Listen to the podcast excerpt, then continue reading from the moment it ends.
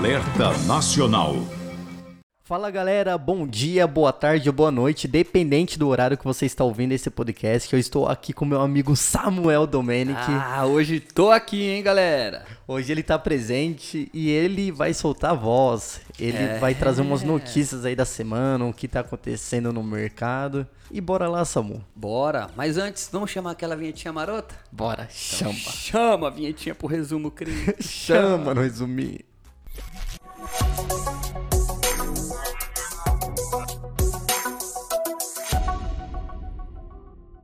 Fala galera, tô aqui com meu amigo James Lima e para aqueles que não sabem, estamos com um quadro novo aqui no nosso podcast, que é o Resumo Cripto, momento em que a gente reúne as principais notícias aí do mercado financeiro, do mercado de criptomoedas e traz aqui de uma forma bem resumida. Então hoje é um episódio bem rápido com as principais notícias, né, James? E a gente vai trazer aí para que você acalme seu coraçãozinho, não é isso? Exatamente, aqui a gente tá, vai dar uma palavra de conforto, né? Obviamente a gente não vai falar de preço, se vai subir, se vai cair, se vai se lateralizar. É uma dessas três opções, né? Não, pode subir, mas também pode cair. Ou pode lateralizar. Será? É 33,33% de cada aí. E de se eu chance. tiver certo, eu tô promovido. Ó. Falei, falei. Muitos fazem isso, né? Chamados especialistas do mercado, né, James? E ó, vou deixar aqui um rapidinho pra vocês um recado. Pra quem quiser fazer parte do nosso grupo no WhatsApp, eu vou deixar o link na descrição desse episódio. Se você tiver dificuldade de acesso, pode entrar no nosso Instagram, no arroba criptoativos10, vai estar no nosso perfil. Se vocês não acharem, pode nos chamar aí nas mensagens que a gente vai responder. E uma outra coisa também que eu peço para que vocês façam, se você não nos avaliou na nossa plataforma ainda, no Spotify, é, no Google Cast ou na plataforma de streaming que você usa, no Deezer, vá lá, deixa as estrelinhas pra gente, porque o algoritmo entende e espalha a mensagem de Satoshi Nakamoto e do Criptoativos 10 para mais pessoas. Galera, dá essa força pra gente, né, James? Não tô pedindo nada, velho. então bora lá, James, para falar as principais notícias do dia, da semana. Bora, bora, bora. E não podia começar diferente, né, James? Hoje, dia 24 de fevereiro de 2022, trazendo a notícia de que a Ucrânia foi invadida pela Rússia e os bombardeios lá que causaram um pânico geral no mercado e afetou todas as bolsas mundiais, afetou o preço dos ativos, Bitcoin derretendo o mercado cripto vermelho, James. Olha isso aqui, Bitcoin cotação atual de 35 mil dólares. E ressalte-se, grande janela de oportunidade, hein, galera? A longo prazo, aproveite isso aí, não é isso, James? Sim. É bom a gente mencionar, acho que de uma forma bem rápida, né, James, que em momentos de instabilidade política e econômica, as pessoas tendem a sair dos mercados de renda variável, como é o caso ainda tido do mercado de criptomoeda, porque é um mercado muito volátil, então as pessoas buscam liquidez, querem dinheiro no bolso e acabam liquidando esses ativos de renda variável. E aí as commodities acabam por se valorizar, moeda forte como o dólar também dá uma valorizadinha, que é o que está acontecendo hoje, né? O ouro também, outra commodity que vem se valorizando, barril de petróleo no teto. É, subiu 8% hoje o petróleo. E eu acho que era uma notícia que não tem como a gente deixar, porque está afetando efetivamente os mercados de renda variável e hoje, principalmente, o mercado de criptomoedas. E seguindo nessa linha, eu vou mencionar aqui que o Banco Central da Ucrânia emitiu uma série de medidas emergenciais nessa quinta-feira, hoje, dia 24, em meio a essa invasão das tropas russas no território ucraniano. E entre essas decisões da autoridade monetária, está prevista a suspensão do uso de dinheiro eletrônico e das carteiras digitais e o fechamento temporário do mercado de câmbio no país.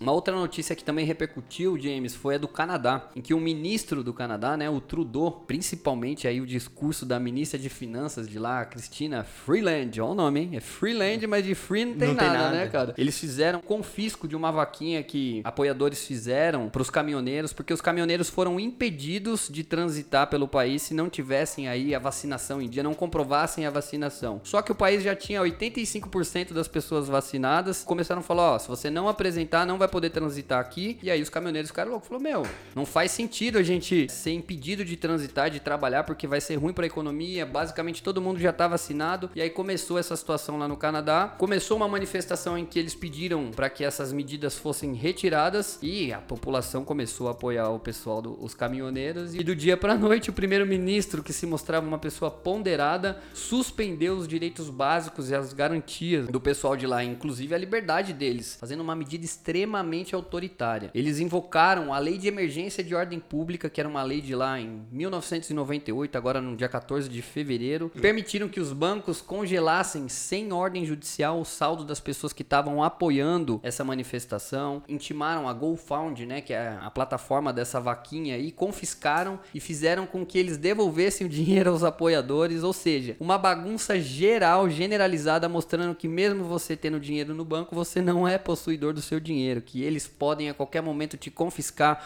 o que mais uma vez a gente bate o pé aqui no Criptoativos e fala: não confie seus fundos a ninguém, a não ser a você mesmo. Você acha que você muitas vezes é detentor do seu dinheiro, da sua moeda? Errado. O governo a qualquer momento com uma canetada pode acabar com o seu suor. Um estalar de dedo, né, gente? Fala de dedo. Aí detalhe, as organizações, né, os protestantes começaram a fazer a vaquinha em criptomoeda, então eles viram que não era possível estar tá confiscando essas criptomoedas contando que estava em carteira descentralizada, porque começou também a boicotar também as corretoras que atuam em território canadense. Então, algumas pessoas estavam falando, não, beleza, tenta boicotar aqui a minha a minha é, Trezor, a minha Pega LED. meu wallet aqui é, no meu bolso. Boa sorte.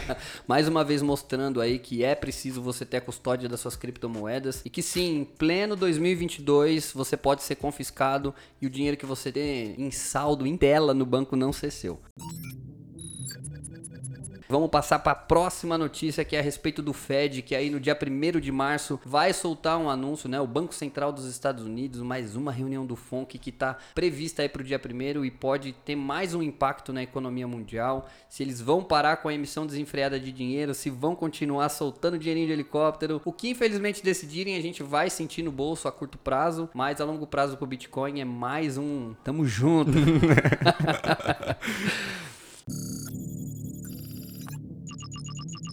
Seguindo o nosso plantão aqui, no dia 22 de fevereiro, a comissão do Senado aprovou o PL das criptomoedas, né? E o pessoal tá votando a favor. É, a Comissão de Assuntos Econômicos do Senado aprovou de forma unânime, dia 22 de fevereiro, o projeto substitutivo do senador Irajá, do PSD, para o projeto de lei 3.825 de 2019, que trata da regulação do setor de criptomoedas no Brasil. O texto agora ele vai para uma votação no plenário do Senado. E mais uma vez a gente ressalta para vocês que eles estão tentando criar aí um marco regulatório para garantir a segurança e a transparência do usuário, que no episódio anterior a gente já falou a respeito e nossa opinião tá lá. Saindo agora um pouquinho do cenário político, porque até agora só foi falar de Estado, de política, de decisões, interesses públicos. Vamos falar agora aqui da OpenSea, que é a plataforma que negocia NFTs. No dia 20 de fevereiro sofreu um ataque e eles dizem que foi um phishing, mas a comunidade está discordando, hein, James? Estão falando que não é não, ó. Desde sábado, no dia 19, um ataque hacker na plataforma da OpenSea, a mais famosa loja de NFT do ecossistema cripto, tem lesado alguns clientes. Os criminosos conseguiram obter mais mais de 600 Ethers, o que equivale a 1,7 milhões de dólares. Os usuários têm relatado que os ativos digitais, incluindo as NFTs da coleção Cool Cats e Doodle, foram roubados. E já a OpenSea se pronunciou de forma oficial e diz que está investigando ativamente os rumores de uma exploração. Mas o cofundador, o CEO David Finzer, disse no Twitter que essa exploração provavelmente não achou nenhuma falha na plataforma, mas sim uma forma de phishing. E as pessoas podem ter recebido e-mails com aparência oficial e sofreram aí essa fraude. É importante a gente mencionar que no último episódio que a gente fez, a gente falou sobre segurança cripto, trouxemos exatamente isso, também os cuidados básicos. Se você quer saber um pouquinho mais, escute o nosso episódio anterior para você se proteger e ficar seguro. Fique safe, hein? Fique safe. Né, safu, safu. Safu, safu. Bom, James, eu acho que essas eram as principais notícias aí da semana, os acontecimentos que deram uma sacudida no mercado cripto. E você tem alguma consideração final para fazer aí a respeito dessas notícias, desse movimento? Fala, filho, fala. Solta a voz. Solta. Eu tenho sim, as minhas considerações finais é que nós somos humanos, não tem como a gente isolar totalmente as nossas emoções com o movimento da nossa carteira. Claro que eu acredito no fundamento do Bitcoin, principalmente agora, num momento como esse, você vê o quanto o Bitcoin é a única ferramenta que sana toda essa bagunça que está acontecendo no mundo. Tanto esse experimento monetário, tanto quanto essa parte parasitária do Estado, o Bitcoin é a única ferramenta. Se alguém me apresentar outra ferramenta que sana isso, eu prometo, eu abandono esse projeto e falo, eu vou vender tudo. Não e... apresentem. não vão achar, não, existe, não vão encontrar. Não eu tô em paz. tô em paz. Mas é, falando uh, também, né, momentos como esse também vai aparecer vários charlatões, né, vários oportunistas que vai falar, eu falei que o Bitcoin ia cair, mas eles falavam desde quando o Bitcoin valia dois mil reais, mil reais, falava que o Bitcoin ia cair. Deu o Bitcoin cai 10%, falei, eu avisei, o aviso estava dado. Então, toma cuidado também com esses charlatões, é, mantenha firme nos seus fundamentos, como eu falei, não tem como a gente isolar totalmente a parte emocional é, junto com o movimento da nossa carteira, mas eu acredito no fundamento do Bitcoin. Eu mantenho lá minha estratégia, o DCA é algo religioso, entre aspas, que eu faço. A cada 15 dias eu tô ali, conforme o meu setup, tô fazendo as minhas entradas. Inclusive ontem no nosso grupo, eu passei a minha visão, isso é uma opinião pessoal minha, cada um eu não sou dono da verdade, mas para mim não faz sentido fazer DCA em altcoin em momentos como esse. Para mim DCA é somente Bitcoin. Pode ser que o Ethereum também. Eu não faço DCA de Ethereum, talvez faça sentido, né? É a maior plataforma de contratos inteligentes. Eu acredito que no longo prazo vai valorizar muito também. É, mas para mim o DCA é, logicamente falando, somente Bitcoin. Porque as altcoins, como já foi mencionado diversas vezes, momento como esse, enquanto o Bitcoin despenca, por exemplo, 10%, tem altcoin que despenca 30%, 40%, 50%. Algumas também não volta, como a gente viu no ciclo passado. Bitcoin aí chegou no topo de 20 mil dólares, depois caiu aos 3 mil dólares, voltou depois de 3 anos. E muita altcoin naquela época que era hypada ainda continua no limbo. E a gente não sabe do futuro. Então o Bitcoin mantenha sempre é, na, free calculista com o seu setup, pensando no DCA, pensando a longo prazo. E altcoin é importante você estar tá se expondo quando voltar o bull market, né? E não ter apego emocional com altcoin. Altcoin você realizou lucro, transforma em Bitcoin ou transforma em dólar, independente da sua base monetária que você está pensando e mantenha sempre firme na sua estratégia. Essas são minhas considerações finais. Bom, James, eu reitero todas as suas considerações finais. Friso para vocês, galera, tenham seu setup, façam DCA, creiam no padrão Bitcoin, adotem o padrão Bitcoin como uma reserva de valor que futuramente vocês serão recompensados. O mercado, ele recompensa aqueles que têm a paciência, né? É uma frase que o James sempre fala aqui, né? O investidor é aquele que tem uma preferência temporal. Ele deixa de consumir agora para um futuro próspero. E com o Bitcoin, a gente tem essa esperança, a gente sabe que futuramente ele vai superar todas essas questões macroeconômicas econômicas e a tendência é lua, amiguinho, é lua.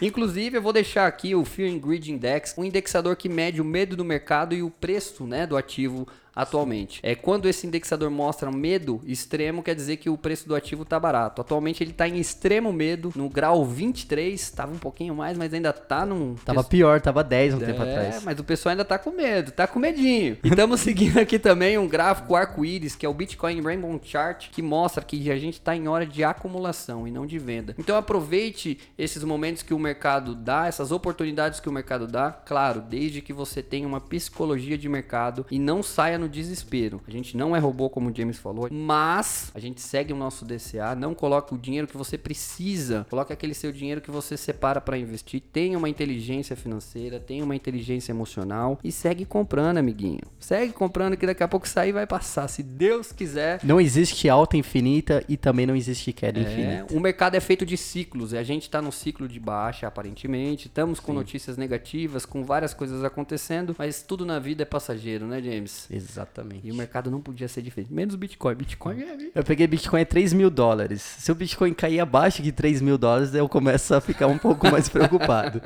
Até lá eu tenho um gap bem alto aí pra ficar de boa. Mas galera, espero que vocês tenham gostado aí. Essas foram as notícias da semana. E em breve voltaremos com novas notícias e um nosso novo resumo cripto. Não é isso, James? Exatamente. Chama então! Chama no resuminho. Chama no resuminho, chama, pai.